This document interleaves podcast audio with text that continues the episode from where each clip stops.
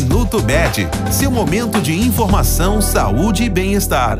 Retomando o assunto da semana, a campanha Novembro Azul, vale reforçar que o câncer de próstata é o segundo tumor mais frequente entre os homens brasileiros, depois do câncer de pele.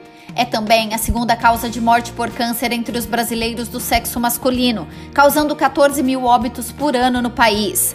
Apesar de haver fortes indícios de que mudanças na dieta e a prática de exercícios ajudem a reduzir os riscos de desenvolver a doença, a melhor forma de prevenção ainda é o diagnóstico precoce. A recomendação é que homens a partir dos 50 anos realizem o exame de sangue PSA.